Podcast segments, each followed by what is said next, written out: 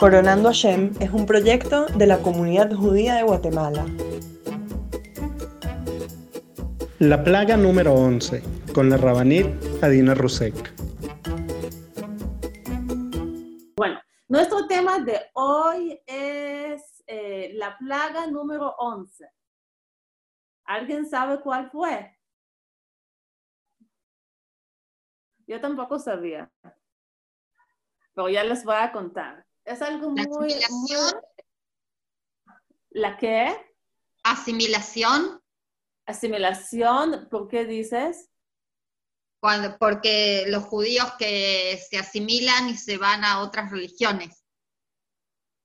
Tú dices, ok, pero ¿qué tiene que ver eso con los egipcios? No, como que es la plaga, como que es la última plaga de- del judaísmo. Ah, tú, tú lo, ok, tú pensaste en eso. y, eh, dice Andrea que la plaga número 11 es la asimilación. Ella ya lo está pensando para, digamos, todas las generaciones. Yo todavía estoy en Egipto. Algo que nos pasó en Egipto como pueblo de Israel. Es decir, tuvimos la plaga de dams, fardea, de sangre, de ranas, un montón de plagas. Y está escrito que las plagas iban subiendo, es decir, la plaga de sangre fue más fácil que la plaga de, de ranas y la plaga de ranas más fácil que la plaga siguiente que es de piojos. Entonces la culminación era la plaga de primogénitos y aún todavía quedó una plaga más que no es la plaga oficial, pero fue una cosa para nada agradable. Entonces, quiero hablar de esto y quiero recordarnos que estamos antes de Pesach y como estamos antes de Pesach, yo ya les había dicho que cada fiesta tiene su energía espiritual. Y nosotros pensando en Pesach tenemos que ver cómo nos preparamos para la fiesta de Pesach.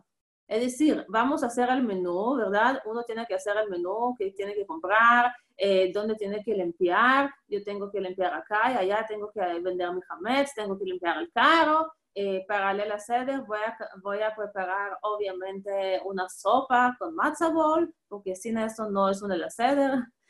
¿Y cuál es el menú espiritual? ¿Qué tengo que trabajar yo para eh, llegar a la seder y qué tengo que buscar? Es decir, si yo voy ahorita a pasear en Guatemala para conocer y no fui a Antigua, perdí algo grande.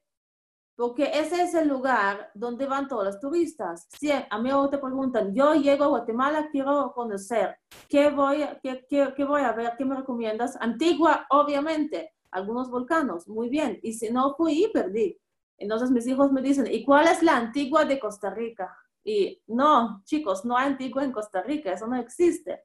Pero su pregunta es, quieren saber cuál es el lugar más, cuál es el lugar tan importante de Costa Rica.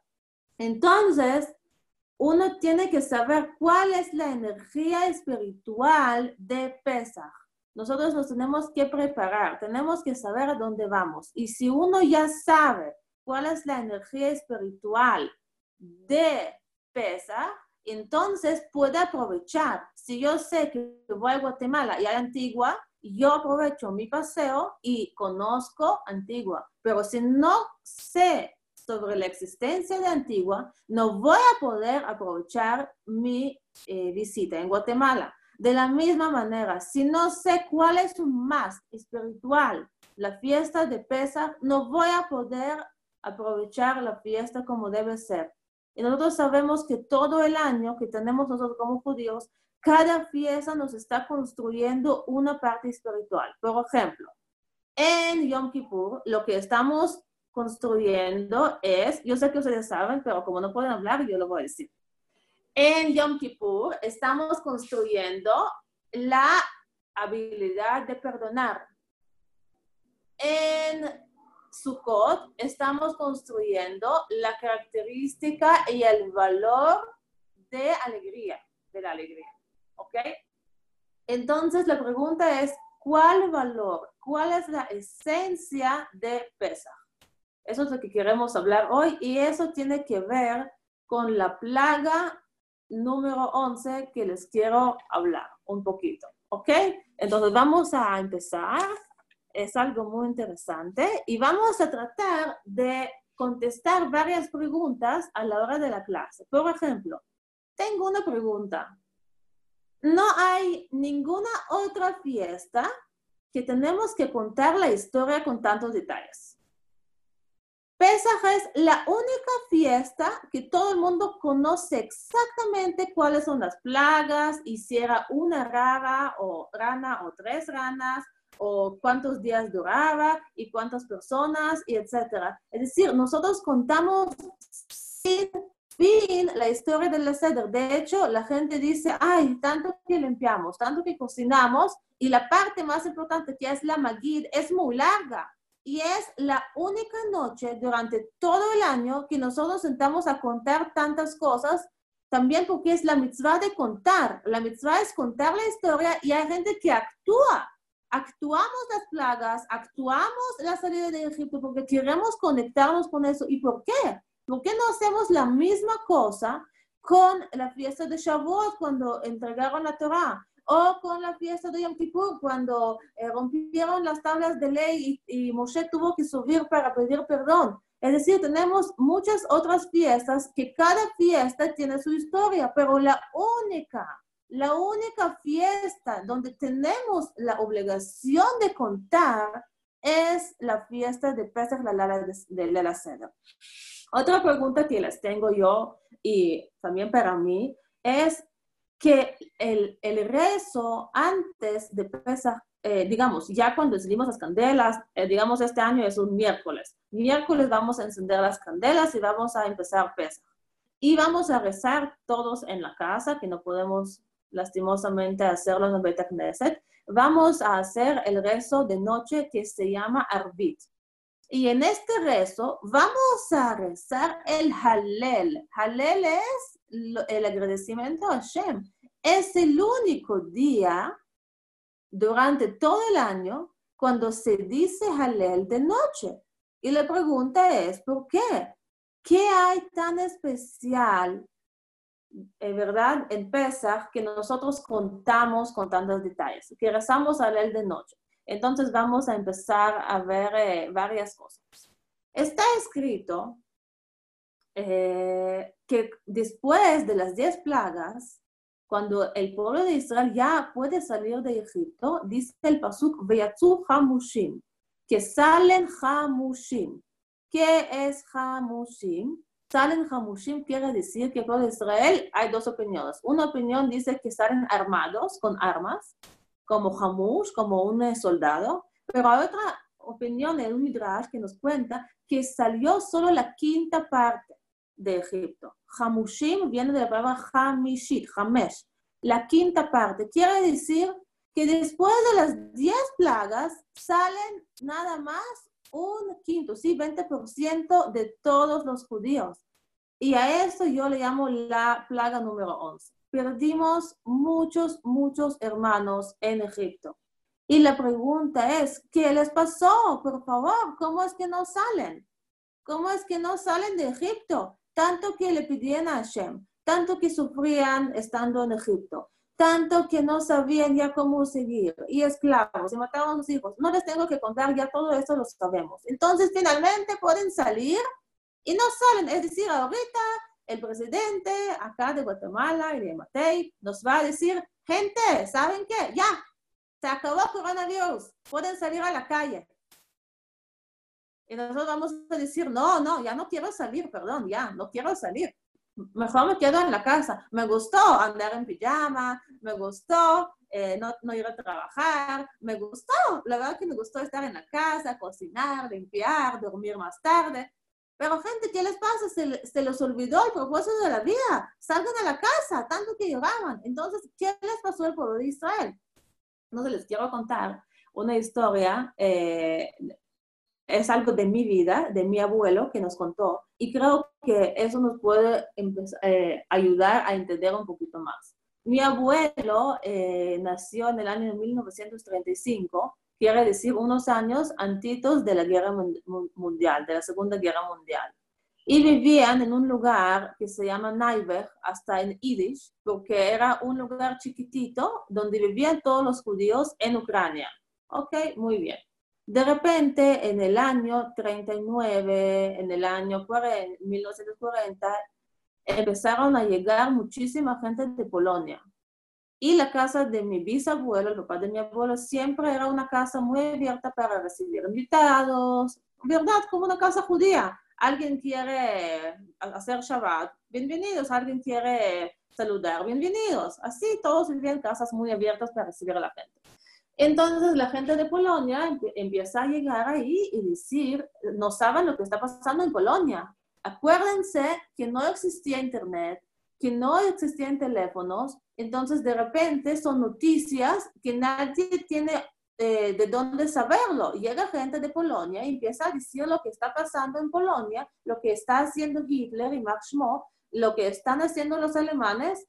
Y entonces, eh, el papá de mi abuelo, mi, bisabuelo, Meir se llamaba, dice, nos tenemos que ir de acá, muy peligroso. Y empezó a hablar con sus vecinos, gente, vámonos, vámonos de acá, ellos van a llegar acá también, los alemanes. Y dice, y todos los vecinos decían, no, ¿cómo crees? Estás loco, no puede ser. Los alemanes son muy cultos. Esta gente de Polonia, ellos llegan acá para aprovechar de ti. Ellos saben que tienen dónde comer, tienen con, con quién hablar. Solo te lo estoy diciendo, de verdad, son locos. Son personas locas que se escaparon por tener algunos problemas. Entonces, no, no, los, no los tienes que creer, por favor pero después de recibir, recibir, uno y otro y otro invitado así, dijo mi abuelo, no puede ser. Nos tenemos que ir de acá porque esa es la única manera de salvarnos. Entonces, él agarró a sus hijos y viajaron en el tren. Ya también eh, los alemanes empezaron a, ¿cómo se dice? Bombardear, bombardear al, tren y todo, y hasta falleció una hermanita de mi abuelo y su, su abuela, etcétera, y llegaron a Uzbekistán. Llegaron a Uzbekistán y ya pasaron las cinco, los cinco años de, de la guerra, eh, obviamente con problemas de comida, etcétera, pero se salvaron y regresaron después de la guerra al, a la ciudad, bueno, al lugar donde vivían, a Naiver, y encontraron solo alemanes. No había nadie ahí. Toda la gente que se quedó, nadie se salvó. Entonces dice mi abuelo, no, la gente no se quería ir. La gente dijo, ¿saben qué? Mejor me quedo acá. Aquí está mi vida, ya sé cómo es.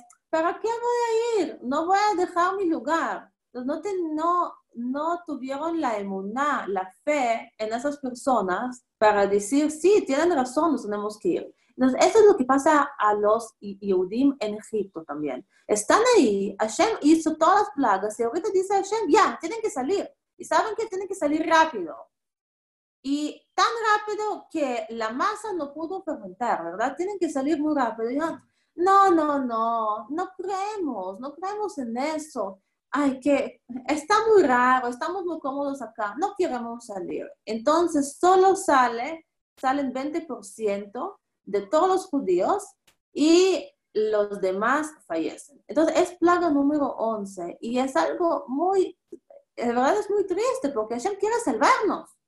¿Cuántas veces en la vida nos pasa? Entonces, vamos a empezar a hablar un poquito más profundamente de todo ese concepto. Entonces, digo yo, que la raíz de plaga número 11 es la falta de la emuná, la falta de fe, la falta de fe en Hashem.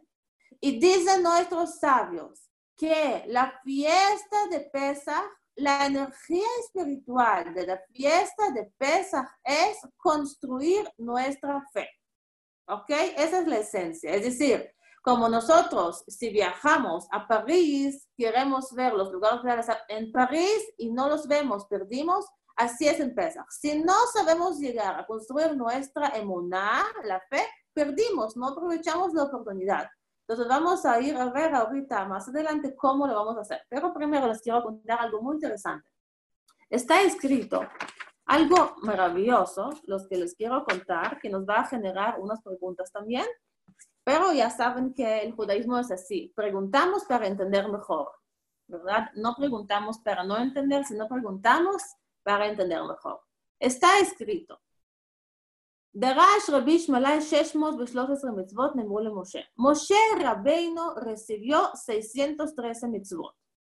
בא דוד ומדן על 11. Llegó David המלך, el rey David, llegó el rey David y dijo, hay 11 que son las básicas. Es decir, son 613, pero hay 11 que son la base para las demás mitzvot. Luego llegó Ishayahu y dijo que hay seis. Son seis que son la base de todo el judaísmo. Luego llegó Mijá y dijo que son tres, hasta que llegó Habacuc. Habacuc era profeta y dijo que hay una sola mitzvah que es la base de todo. ¿Y cuál es la mitzvah? Y la mitzvah es la emuná, la mitzvah de emuná, de la fe. Quiere decir la mitzvah de la fe, de la emuná, esa es la base para las demás mitzvot. Entonces, ¿para qué Hashem nos dio 613? No entiendo. ¿Qué pasó? Al principio eran 613. luego dicen que 11, 6, 3, 1. ¿Qué quiere decir eso? ¿Qué, nos quiere enseñar?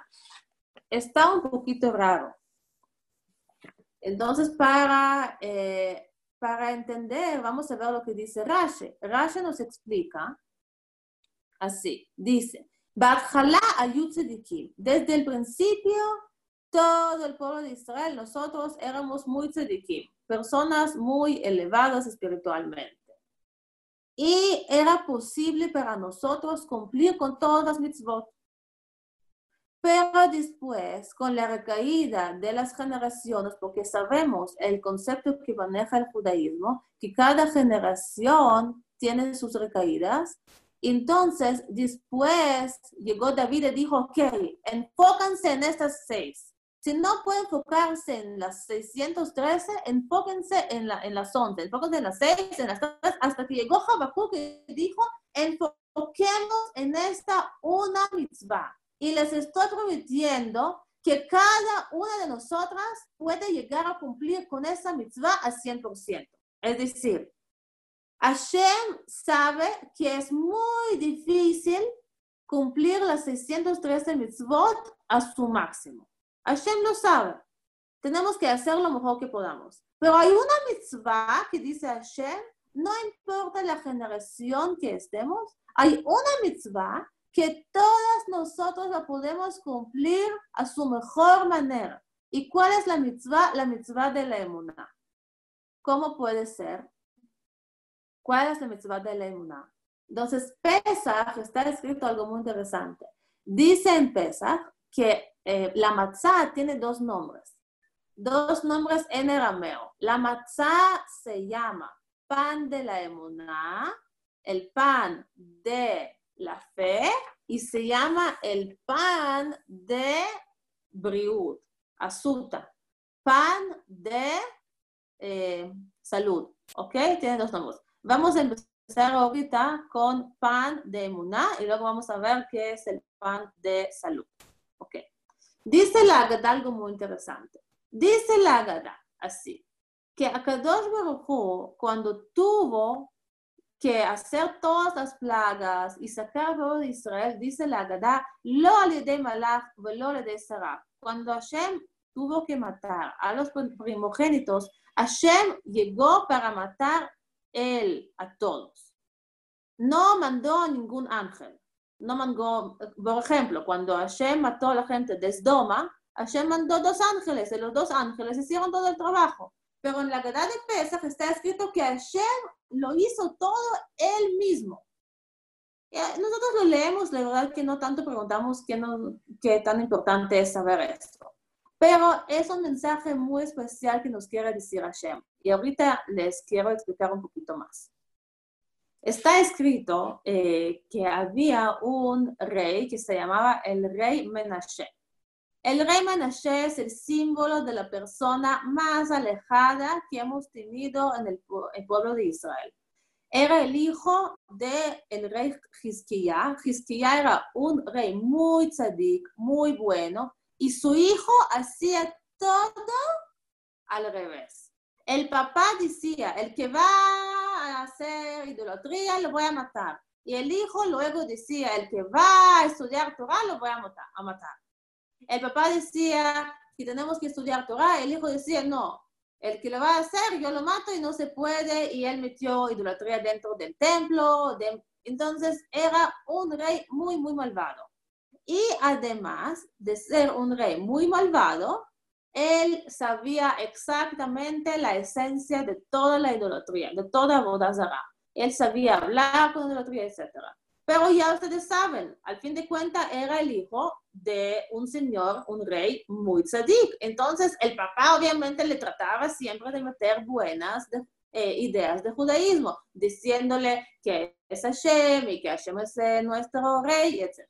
Entonces, en un momento pasa que Hiskiah Melech lo atraparon y lo pusieron en una olla grande para, de verdad, en, realidad cocinarlo, ¿verdad? Matarlo, cocinándolo con el fuego. Y él está dentro de la olla y no sabe qué hacer. Él, él se quiere salvar. Él dice, ¿qué hago? Entonces dice, ah, ok, voy a llamar a todas las idolatrías, a todos los ídolos y les voy a pedir ayuda. Y le dice a los ídolos, ídolo de viento, ayúdame para salvarme. Y no tiene respuesta. Y dice el Midrash que llamaba a todas las idolatrías que él conocía y nada le ayudó. Entonces se acordó, ya sabemos, cuando estamos en situaciones de peligro, pues ahí Ishma Israel y todo se nos sale. Entonces, si creemos, no creemos, lo que vamos a gritar al final es Shema Israel. Entonces él dice, bueno, Hashem, si tú eres un verdadero Dios, entonces quiero ver que de verdad me puedes ayudar. Si no, voy a pensar que tú eres igual como las otras idolatrías. Así le dice Hashem. Entonces, ¿qué es lo que está haciendo con Hashem? Un negocio. Si no me salvas, entonces voy a pensar que tú eres eh, igual como las demás idolatrías. Y está escrito que los ángeles le decían a Hashem, no acepte su rezo, es un malvado, mira cómo te está hablando. Y dice Hashem, no puedo, no puedo, me está pidiendo ayuda, yo le tengo que ayudar, no puedo no ayudar. Pero ¿cómo? Mira cómo te está hablando, mira cómo te está pidiendo la ayuda. Y dice Hashem, yo sé que no es según las reglas, según las reglas, no tengo por qué recibir su petición. Pero una persona que me llama a mí, una persona que al fin de cuentas quiere volver, le tengo que ayudar. Y Hashem le ayuda y él vuelve a reinar y gobernar. Es una historia muy, eh, muy fuerte porque su mensaje es impresionante. Su mensaje es que para Hashem no hay límites. Hashem creó este mundo con reglas y dice que Hashem tiene 13 características de misericordia. Y dice que Hashem es así, así. Pero siempre hay excepciones. Si nosotros realmente de todo el corazón sabemos a quién tenemos que pedir la ayuda, Hashem nunca nos va a decir que no. Entonces está escrito que el pueblo de Israel en Egipto dice, ¿cuál fue el mérito para sacarlos de Egipto? ¿Cuál fue el mérito? Está escrito, los egipcios eran idólatros y los judíos también. Quiere decir que no tuvimos ningún mérito nosotros como pueblo de Israel. No había ningún mérito. Es una pregunta interesante porque sabemos por otro lado lo que dice es, gracias a las mujeres fuimos redimidos de Egipto. ¿Verdad? Eso es algo famoso. Y además dice que los judíos no cambiaron tres cosas, ellos no se asimilaron tres cosas. Los Shinut Leshonam, que siempre seguían hablando hebreo, no, los Shinum Albusham, la ropa, se mantuvieron con la ropa de los judíos y con los nombres judíos. Había un Moishele ahí en Egipto con su ropa de Moishele y hablando en hebreo, Shalom Moishale. Así vivían los judíos por años. Y dicen también que gracias a eso fuimos redimidos nosotros de Egipto. Pero yo les pregunto, si es gracias a esto, ¿qué les faltó a otros 80% que no fueron redimidos? Quiere decir que no era suficiente. Quiere decir que algo les faltó. Porque nosotros dijimos que había, solo hubo solo 20% de los judíos que lograron salir de Egipto. Entonces, si eso es por no cambiar el nombre, ropa, etcétera, todos tenían que salir. O si es gracias a las mujeres, todos tenemos que salir. Entonces, no era suficiente. Les faltó algo. A estos 20%, ellos lograron tener una cosa que es la base de todo. Y gracias a eso, Hashem nos salvó. Porque según la regla, no existe. Según las reglas del mundo, éramos idólatras, 49 eh, eh, portones de impureza, en un nivel espiritual muy bajo, eh, sin fuerza, éramos esclavos. ¿Qué es lo que nos sacó adelante de Egipto? Es la emuná, es la fe. La emuná en que, dice Hashem, Zaharti la Chesed Neuraich. Am Israel está saliendo de Egipto al desierto. No es que Hashem ahorita les trajo unas nubes, suban acá todos, vámonos y llegamos directo a Eretz Israel. No, salen a Egipto, salen de sus casas, salen con su poca cosa, con su poca ropa, con matzot, ni siquiera con, eh, con pan, eh, con todos los días caminando. ¿A dónde van? Al Egipto. Es lo que dice Hashem. Esto se los voy a recordar toda la vida. Zaharte las Gesed Neuraich. Les voy a recordar el Gesed, la bondad que ustedes hicieron conmigo. ¿Y cuál es la bondad? Lechter Aharai Bamidbar. Que ustedes recibieron sobre ustedes salir al desierto sabiendo que yo soy Hashem. Entonces, la base de salida de Egipto, lo que nos hizo salir era nuestra emuná. Emuná en que, emuná ciega. La verdad que era emuná ciega. ya el pueblo de Israel conoció a Hashem, pero todavía había mucho la emuná. Eso es lo que dice Am. Y tuvimos la emuná en Hashem. Nos vamos a seguir. Muy interesante. La primer, eh, los diez mandamientos, ¿sí? El primer mandamiento, como dice, Anoji Hashem Elokeja, esa es la parte famosa, Anoji Hashem Elokeja, yo soy tu Dios. ¿Cuál es el primer mandamiento? El primer mandamiento es entender quién es el dueño del mundo. Yo soy Hashem. Pero ¿qué dice? Lo conectan con la salida de Egipto. Es decir, la emuná se conecta con la salida de Egipto. Dicen nuestros sabios que la salida de Egipto fue nuestro parto. El, nacimiento del pueblo de Israel era la noche de Egipto. Ahí nacimos como pueblo. Y desde entonces tenemos que empezar a vivir como Hashem dijo que hay que poner sangre para salvarnos, esa sangre que había que poner en las casas, cada uno en su casa, es como la sangre del parto.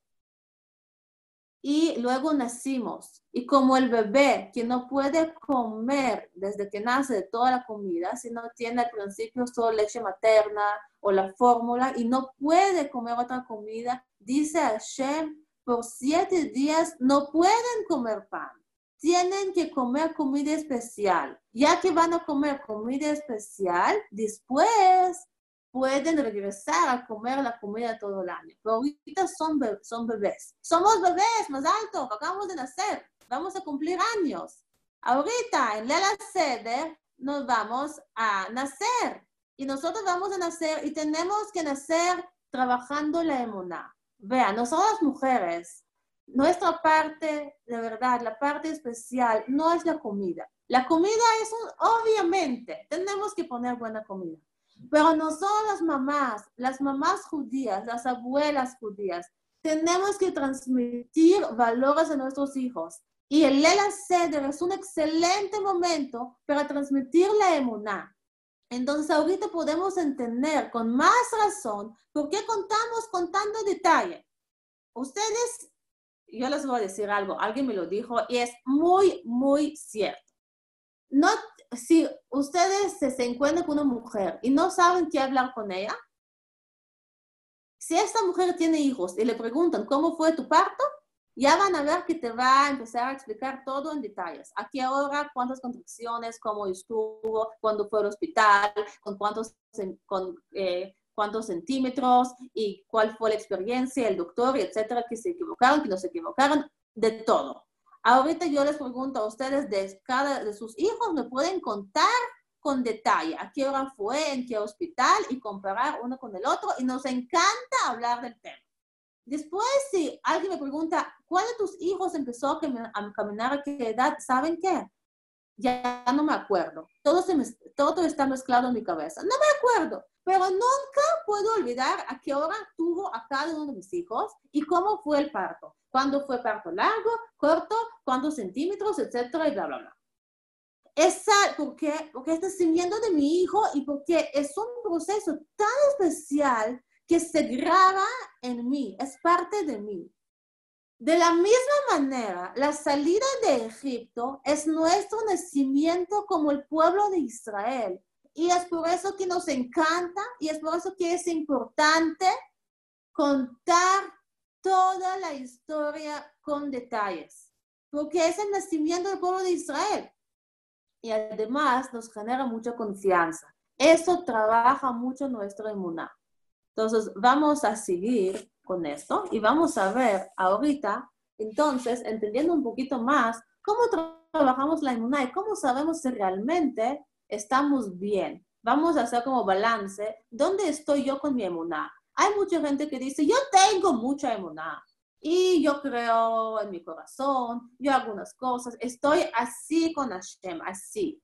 Hay mucha gente que dice eso. Había un muchacho que llegó con el Rav Noach Weinberg y le dice a Rav Noach Weinberg en la yeshiva, después de estar dos meses en la yeshiva, le dice a Rav Noach, Rabino, yo estoy así con Hashem, somos uno, somos uno. Y le dice Rav Noach Weinberg, wow, cuéntame, yo toda la vida lo estoy trabajando, ¿cómo lo hiciste? Y le dice el muchacho, Rabino, yo se lo voy a decir, usted no sabe lo que me, había, lo que me pasó, usted no, no, yo se lo tengo que contar. Estoy yo montando bicicleta y de repente viene un carro y me empuja y caigo y casi, casi me muero, casi. Pero de repente veo un árbol y ahí me sostengo. Hashem me salvó y Hashem me salvó. Entonces es impresionante. Ahorita no tengo ni duda que yo y Hashem somos uno y le dice Rav Weinberg, perdón, ¿y quién te empujó de tu bicicleta? Eso también fue Hashem. Él te había empujado, él te había salvado, el mismo Hashem. ¿Cómo lo puedes explicar? Cierto, no lo pensé. Nuestra inmunidad no se puede basar solo en cosas cuando yo quiero que se base sobre esas cosas. Cuando yo tengo toda mi vida perfecta y tengo todo bien, entonces yo creo. Pero luego, cuando pasan dificultades y otras cosas, ahí es que no creo. Tenemos que trabajar eso. Entonces, vamos a ver, vamos a preguntarnos cada una, se va a preguntar esas preguntas para ver cómo está con su inmunidad. La pregunta número uno. Soy una persona que me encanta tener control en la vida, controladora. No me tiene que contestar, ¿sí? Cada uno puede preguntarse a sí misma. ¿Soy una persona controladora? Ok, no sé, algunas sí, algunas no. Otra, me cuesta mucho perdonar a la gente. Si alguien me hace, me ofende, me dice una cosa fea, me cuesta mucho, me cuesta mucho perdonar a la gente. Ok, otra pregunta. Eh, ¿Qué tanto tengo alegría en mi vida y qué tanto soy una persona feliz, realmente alegre? O ¿Qué días tengo más? ¿Días que, que estoy de mal humor, que algo me molesta, o días que todo agradable? Ok. Si tengo miedos de cosas, hay cosas que no puedo lograr, hay frenos que me frenan. Cuando yo rezo, sí, durante el rezo, logro concentrarme bien durante el rezo o estoy llena de pensamientos. En vez de pensar ahorita en Hashem, pienso en todo mi to-do list, lo que tengo que hacer hoy, y me acuerdo de, de, lo que tengo que pagar, y me acuerdo de lo que tengo que comer, y me acuerdo de los mensajes que tengo que contestar. ¿Qué tan, qué tan eh, fácil puedo conectar yo con Hashem durante el rezo? Y digamos, otras, eh, otra pregunta más para, para finalizar. Cuando alguien me hace un daño, ¿cuál es mi reacción? ¿Tengo una reacción fuerte? ¡Ay! ¿Qué te pasa? Alguien me empuja, ¿ok? Alguien me empuja o alguien me molesta, alguien me jaló el pelo sin querer y yo me molesto toda. ¿Cómo crees? ¿Cómo qué te pasa? Tienes que cuidarte, tienes que mirar. Soy una persona, no puedes nada más empujar. ¿Ok? Entonces, ¿qué tan fuerte es mi reacción? Todas esas preguntas, si tengo por lo menos una o dos que son, me hace recordar de todas las preguntas que hacían antes. Si usted es tal cosa, entonces su zodiaco es tal cosa, no sé qué. Pero todas las preguntas tienen que ver con la emuná. ¿Por qué? Porque si yo soy una persona muy jona, que siempre me molestan y siempre siento víctima de algo, me falta la conexión con la emuná, con Hashem. Si soy una persona que tengo mucha envidia, me falta mi conexión con Hashem. ¿Por qué? Porque si realmente yo sé que no, es, no eres tú la que me hiciste el daño, Hashem te mandó a ti para empujarme, pero no, fuiste, pero no fue tú, es decir, no eres tú, es como el perro. El perro, agarras el perro y le pegas con, un, eh, con una barra. Le pegas al perro con una barra y el perro está buscando la barra. A ver, ¿dónde está la barra? El perro no entiende que es una persona que está detrás de esta barra. No es la barra que te pega, es la persona. De la misma manera, cuando me pasan cosas en la vida, no son esas personas, es Hashem. Hashem me está mandando algún mensaje. Entonces, si yo me molesto, molesta y soy una persona amargada, me falta conectarse con esa idea. Ahora, ¿qué tiene que ver la emuná, por ejemplo, con el control? Yo tengo que controlar todo, no puedo soltar nada, no puedo ceder, no puedo... ¿Quién es el que controla el mundo? Es Hashem. Tranquilízate, tranquilízate, no pasa nada, no puedes controlar todo. Es que no sé cómo hacer. ¿Por qué ahorita y no puedo esto, no puedo el otro, y mis hijos, y mi comida, y no sé qué, la casa, un desastre, y pesa, y me saca de mi equilibrio? Está bien que quieras arreglar tu casa, no te tiene que afectar, no te tiene que sacar de control. El que está controlando es Hashem. Entonces tranquilízate, todo bien. Ahora con el rezo es muy interesante lo que dice el rezo. ¿Qué tiene que ver el, qué, tiene que ver el rezo que me cuesta concentrarme con falta de emuná? Está escrito algo muy interesante. En Shulchan Aruch, el libro de las leyes, dice así. La persona durante el rezo tiene que cerrar sus ojos o leer desde el sidur. Es decir, si yo leo, así, desde viendo hacia el Sidur o cierro los ojos, es lo mismo. Porque esta persona que lo hace de esta manera, después de sus 120 años, quiere decir al fallecer, va a lograr ver la presencia divina. Pero las personas que rezamos en nuestra cabeza mientras va buscando ahí algo para pensar, a la gente a ver qué falta tiene mi amiga, ella tiene la misma como yo, ah, ¿por qué no tiene el pelo arreglado? ¿Qué pasa con los hombros? ¿Por qué están hablando, no están rezando? ¿Qué hace el rabino?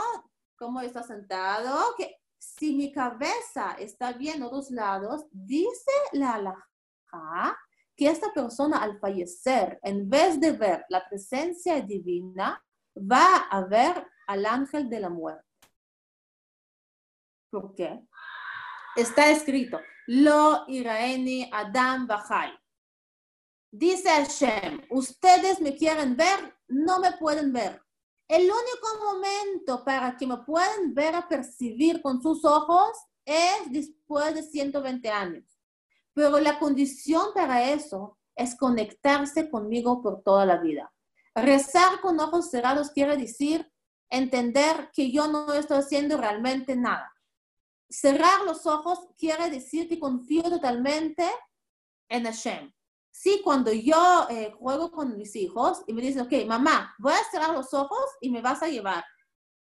Y yo les voy diciendo, derecha, izquierda, ahorita una escalera, ahorita dame la mano. Ellos confían en mí.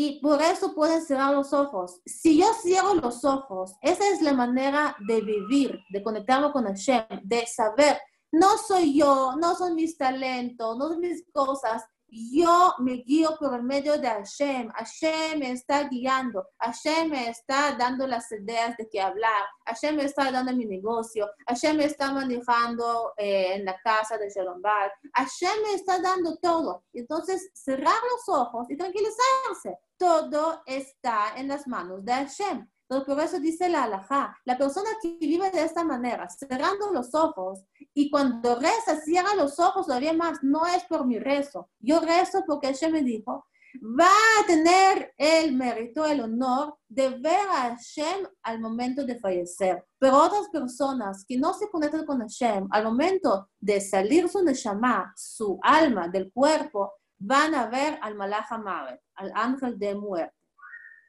¿Ok? Entonces, eso tiene que ver mucho con la emuná. Y dicen los sabios que el rezo es un momento tan especial que si nosotros no logramos conectarnos con Hashem, si algo nos molesta, eh, es, decir, si yo me quiero conectar ahorita con Wi-Fi, ¿verdad? el Zoom, y hay ruidos, algo pasa, ruidos externos, yo entiendo que algo está molestando. Mi conexión no es conexión fluida. Si a mí me cuesta conectarme con Hashem al momento de rezar, quiere decir que falta fluidez en mi conexión con Hashem. Dicen los sabios, y está escrito en la Kabbalah, lo trae el Zohar, la Kabbalah lo trae. ¿Qué es lo que nos molesta? Son las capas. Estas capas son nuestros pecados. Los pecados que tenemos nosotros nos alejan y ellos molestan de tener esta relación fluida. Los pecados sabemos que vienen de falta de emuná, porque una persona que está totalmente conectada con Hashem y su emuná está completa, no va a tener que llegar a pecar. Por eso, la emuná es el trabajo de toda la vida. Por eso dice Noah Weinberg a este muchacho, no me digas somos uno con Hashem, porque Él te salvó la vida. ¿Qué me vas a decir mañana cuando yo te pregunto quién te tiró de la bicicleta? La emuná es algo que nosotros tenemos que trabajar toda la vida. Es un músculo, músculo.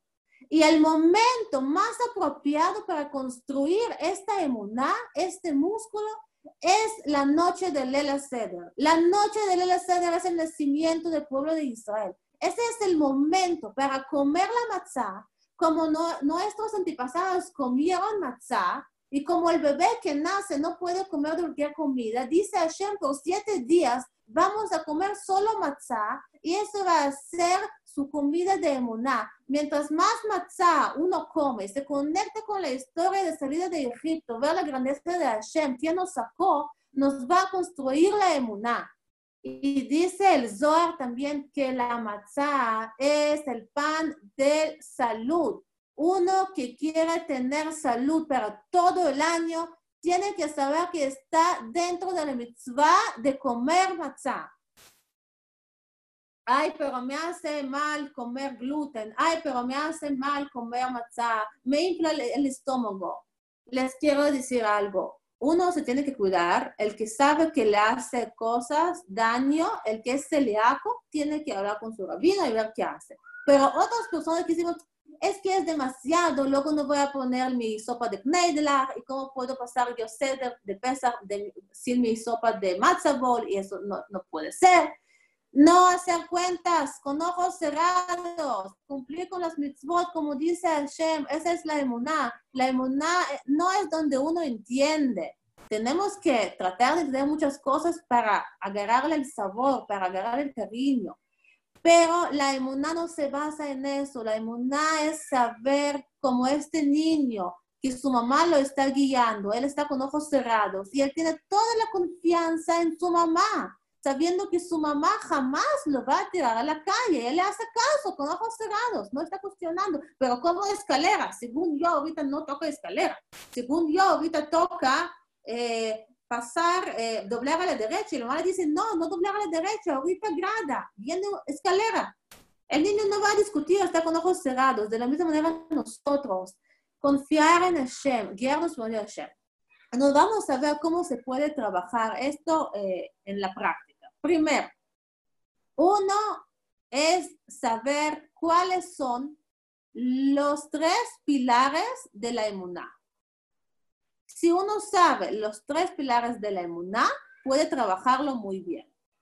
Entonces, el pilar número uno es saber que Hashem nos entiende, Hashem nos tiene empatía. Se puede hacer una clase sobre eso, solo eh, hablando de los tres pilares, pero no tenemos mucho tiempo, porque a las 10 ya hay otra clase, pero vamos a hacerlo eh, en más corto, pero la idea eh, se va a transmitir por Hashem. Entonces, pilar número uno es saber que Hashem tiene mucha empatía y nos entiende. Dos, entender que Hashem tiene todo el poder para ayudarnos en cualquier situación. Tres, saber que Hashem sabe qué es lo mejor para mí. Les voy a dar un ejemplo para ahorita entender cómo lo aplicamos. Por ejemplo, cuando yo voy con un doctor porque estoy buscando algún consejo médico, el doctor me dice, ¿cómo está? ¿Qué le pasó? Mira, doctor, es que me duele el estómago. Sí, bueno, le voy a mandar algo y usted tiene que tomar esto por tres días y, y ya. Y luego tiene que estar bien. Si un doctor me contesta de esta manera, yo voy, perdón, ni siquiera me preguntó. No me entiende, el doctor no me está entendiendo. Me está mandando medicina por mandarme medicina. ¿Qué es lo que le pasa? Entonces, no siento que tiene empatía. No es un doctor que me está entendiendo. Le falta la empatía. Yo no quisiera volver con un doctor así. Esa es la verdad. Dos, si el doctor me va a decir, mira, usted tiene una enfermedad que se llama hipocólogo ta, ta, ta, que no sé ni qué es, y yo no le puedo ayudar. Yo no sé cómo tratarlo. ¿Ustedes volverían con ese doctor? Yo jamás. Ni siquiera me da algún consejo. ¿Dónde puedo buscar? Tal vez usted no sabe cómo ayudarme, pero tal vez hay alguien más que me puede ayudar. Tal vez algunas cosas, no sé, dime algo. ¿Cómo es que me está diciendo? Yo no trato esos casos, no sé qué hacer. Call to, ya, chao. Y el tercer tipo de doctor que me va a decir, ok, usted tiene que tomar tal medicina. Empiezo a tomar la medicina y veo que me hace daño porque soy diabética y esta medicina me hace daño y el doctor no me preguntó y no me advirtió. Hay tres componentes acá. Uno, el doctor que no tiene empatía conmigo. Dos, que no tiene poder para ayudarme. Y tres, que él no sabe qué es lo mejor para mí. Me dio medicina, pero no pensó en mí, no tomó en cuenta mi situación médica.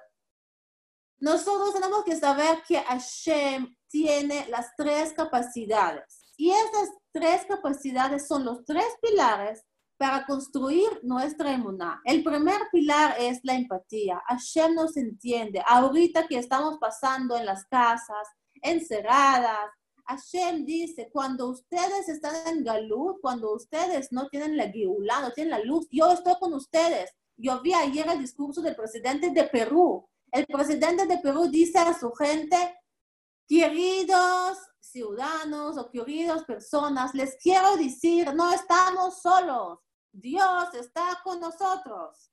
Y eso nos tiene que dar la fuerza. Es impresionante que el presidente de Perú lo está diciendo. No estamos solos luchando en contra de la corona. No estamos solos en la vida. Hashem está con nosotros. Esa es la empatía. ¿Y saben qué? No es suficiente.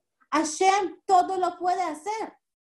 Hashem puede convertir de una cosa a otra cosa había una fábrica que no tenía casi nada de ganancia y no tenía casi nada de ingreso y casi la iban a cerrar, pero ¿saben qué pasó? Pasó coronavirus y ellos justamente están vendiendo todas las cosas de jabones, de alcohol, de alcohol, todas las cosas. se hicieron millonarios en un segundo.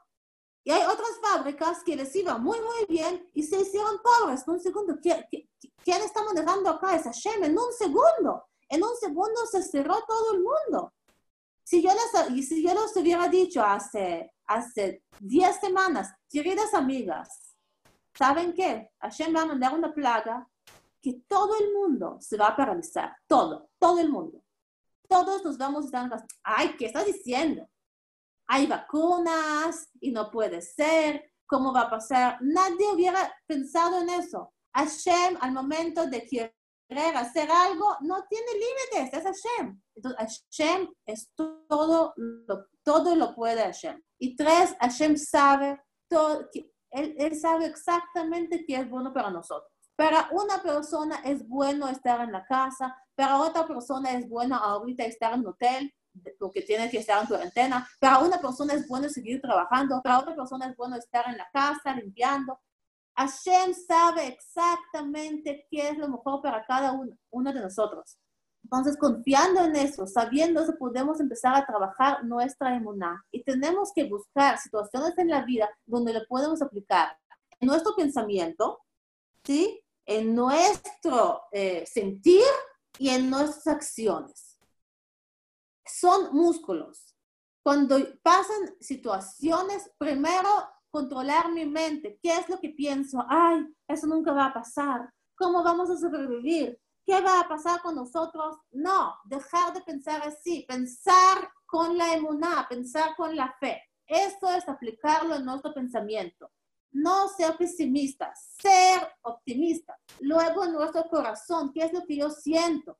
Tengo que trabajar mi corazón. Dice nuestros sabios, ver. Yo creo en lo que yo hablo. Si yo hablo bien, en esto creo. Y si yo hablo mal, en esto creo. Si ahorita les voy a hablar mal de mí, me van a creer. Vean que a Dina, que ella tiene mucha flojera, que ella no es inteligente, que ella nada más está leyendo de un libro, no sabe decir nada, me van a empezar a creer. Y yo voy a creer a eso mismo con ustedes. Entonces, al momento de hablar, tenemos que tener cuidado. Tenemos que ver qué es lo que hablamos, porque eso genera nuestros sentimientos y nuestros actos. Cuando yo veo que una mitzvah choca conmigo y digo, ay, ¿cómo voy a dar de acá yo en esos momentos? Pero si Hashem me está diciendo que sí, no voy a perder de cumplir con una mitzvah. Entonces, tratar de siempre buscar de la opción de ver realmente dónde está la mitzvah, dónde está mi dificultad, ponerle nombre a esa dificultad, si es falta de emuná o qué es, y trabajarlo. Porque nosotros, el pueblo de Israel, Hashem nos sacó de Egipto por el medio de esta mitzvah, por el medio de la mitzvah de Emuná, y nos va a sacar de nuestro Egipto, de nuestras cosas, eh, que estamos muy conectadas de adicciones, por el medio de la Emuná. Y la Emuná nos va a traer mucha luz, mucha alegría. Sí, esa es la mitzvah, como dice Habacuc, que todas nosotros podemos cumplir con ella sin falta.